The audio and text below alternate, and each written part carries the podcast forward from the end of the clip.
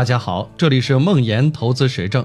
梦岩是且慢创始人，在互联网金融行业十余年，深入理解并实操美股、港股、A 股等多种投资方向。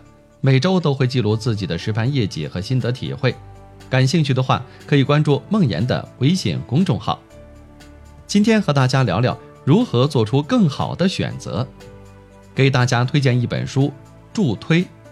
这本书的作者是行为经济学家理查德·泰勒和曾就职于美国司法部的卡斯·桑斯坦。在书中，这两个作者提出了一个在美国这样崇尚自由的社会里异常另类的词汇——自由主义的温和专制主义。传统经济学有一个基本假设，就是社会参与者都是经纪人，他们思维缜密，记忆力强大，意志力坚韧，在各种情况下总能做出对自己有利的正确的行为。泰勒和桑斯坦认为这个假设是错的。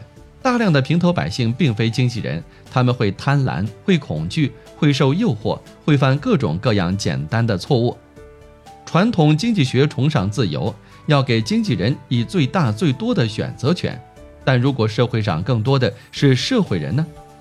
泰勒和桑斯坦想要在不放弃选择权的前提下，帮助现实中那些真实的易受影响的。容易犯错的人们做出更好的选择。助推的英文单词是 nudge，本意是轻推一下，引起注意。在这本书中，其含义是不通过强制手段，而是通过设计更合理的选择环境，更多的避免人们愚蠢的决定，从而让人们活得更健康、更富有、更幸福。选择权到底属于自己还是属于其他人？这是一个充满悖论的问题。如果让人们把选择权都交出去，一定会丧失自由，成为集权体制的牺牲品。但另一方面，从平均结果来看，社会人不足以做出最优的选择，而助推就是两位作者给出的解决方案。助推是一种自由主义的温和专制主义，它不同于命令。举个例子，为了大众的健康，将水果放在与人们视线平齐的地方是助推，而禁止消费垃圾食品则不是。可能很多人会觉得这些事情离自己很远，其实不然。助推里面提出了一个选择设计者的概念，无论你是政治家、企业家、创业者、产品经理、建筑师、公众号作者，你都是选择设计者。选择设计者的职责就是为人们缔造出一种决策环境，能力越大，责任越大。你做出的每一个政治决策。提出的每一个产品功能，写的每一篇公号文章，都会影响众多社会人的实际选择，从而深刻地影响到他们的生活。助推总结了社会人常见的一些毛病，我们来看看，社会人的思考方式充满了偏见。先说说八种常见的偏见和谬误。一，锚定效应，意思是倾向于根据上一次或者可见的结果作为基准去思考问题。举个例子，商家喜欢写一个标价，然后划掉，再写一个优惠价。二，可得性偏见，是指倾向于认为自己时常听到或者看到的事件发生概率更高，比如热门股票，比如基金排行榜。三，盲目乐观，说的是高估自己的能力、运气等等，比如百分之九十的受访者都认为自己的驾驶能力超过平均水平。四。损失厌恶，意思是说，面对同样数量的收益和损失时，社会人认为损失更加令他们难以忍受。同样的损失带来的负效用为同量收益的正效用的二点五倍。举个例子，一个掷硬币的实验，如果是正面，你将得到一百五十美元；如果是背面，你将输掉一百美元。大多数人会拒绝参加这个赌局。五。将相似关系误认为因果关系，社会人常会误把统计学上的相似关系当成逻辑上的因果关系。比如，左撇子在股市的收益更高，所以改用左手炒股。六，安于现状的惰性，很多社会人不愿意做出改变，倾向于接受默认选项。比如，某些视频的会员体系会给你一个便宜的价格，甚至免费订首月，但是默认每月续订。取消需要手动办理。七，冷热移情效应。通常情况下，处于冷静状态时的人们无法预料激情状态下自己的欲望和行为。比如平时节食的人和朋友一起聚餐的时候大快朵颐。二，惯性效应，意思是说，面对相似的情形时，人的行为会保持某种惯性。例如，分别给看电影的人一大一小两种都很难吃的过期爆米花，尽管很难吃，拿到大桶的人比小桶的人多吃了百分之五十三。那要如何助推，帮助社会人优化自己的选择呢？作者在自由主义的温和专制主义的原则下，给出了一个良好选择体系——助推体系。这个体系包含了六种方法，我一个个来说。第一，动机，是指影响用户选择的考虑因素，发现最能让用户关注的动机，用设计突出它。比如，如果希望节电、提高电价，不如将成本突出化。能够显示出用电成本的空调更能实现节电的目的。第二，理解权衡，就是让复杂的选项变得容易理解。一个好的选择体系能够使人们改善自己的权衡能力。比如，数码相机的像素给出三百万、五百万，不如给出四英寸乘六英寸或海报尺寸。第三，默认选项。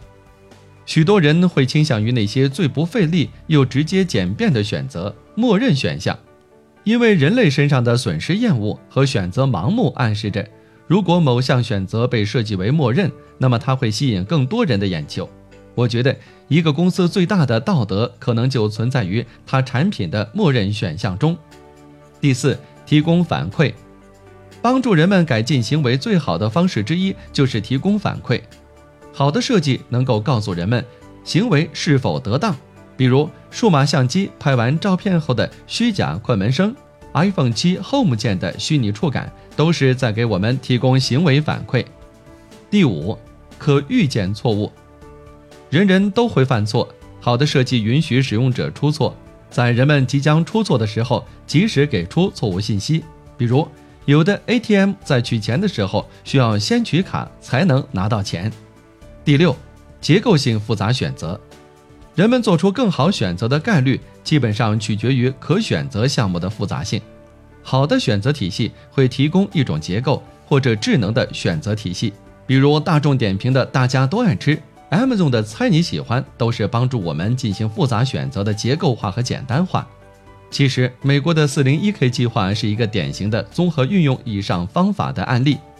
四零一 k 计划是美国养老体系的一部分，员工每月从其工资中拿出一定比例的资金存入账户，企业一般也按一定的比例往这一账户存入相应资金，这部分资金当期免税。如果大家都是经纪人，这简直是太好的福利，节税，企业匹配资金，强制长期投资，可以想象退休的时候一定能积攒一笔不小的资金。可惜大家都是社会人。四零一 k 计划在运作之初效果一般，参加人数不多，并且设置的金额通常都是按照下限来设置。阻碍他们参与计划的原因是三点：惯性、损失厌恶、现实偏好。针对这三个社会人的偏好，泰勒给出了天才般的助推方案。首先，默认参加，把默认不参加的行为变成默认参加。如果不参加，需要额外填写表格。其次，明天储蓄更多，默认按照百分之三参加，每年按照平均工资涨幅增加扣缴的比例，在未来减少收入，而不是现在。泰勒的助推起到了良好的效果，四零一 k 计划的参与率和参与比例都有了很大的提升。桑斯坦和泰勒认为，产品的使用者是每天被大量选择和提示所淹没的社会人，不管你从事什么工作。如果你能够间接影响到其他人的选择行为，那么你就是一名选择设计者，因为你所影响的选择将由社会人做出，所以你所设计的选择体系应当能够体现出你对用户行为的深刻理解。而在什么情况下会特别需要助推呢？我觉得以下三个因素特别重要：选项很多，助推者掌握专业知识。个体喜好差别并不重要或者容易估计。拿且慢来举个例子，这两年打造且慢的过程中，我愈发学习到，作为一个肩负着投资者信任的选择设计者，承担起该承担的责任，勇于温和助推的重要性。且慢做了很多不同于传统基金销售平台的选择设计，比如不断降低策略的数量，没有基于收益的排行榜，投资单只基金比较麻烦等。这些选择设计的背后，其实也和上面这三个因素有关。作为社会人，我们还得提防那些坏的助推。所谓坏的助推，就是利用人性的弱点和偏见所做出的有利于选择设计者自身，而不利于我们这些社会人的行为。比如，利用人性的弱点，不断吞噬、占用我们时间的某些 App。当然，每当我和别人讨论到这些的时候，经常会被一个词怼回来：“在商言商。”可是，商究竟是什么呢？国民使用时长、利润、市值。相比之下，我更喜欢连线的创始编辑约翰巴塔勒关于商的定义。从给世界创造变化的角度来看，商业是人类最具弹性、最具重复性、最为有效的机制。也许我们可以利用商业这个机制，助推这个世界变得更美好一点。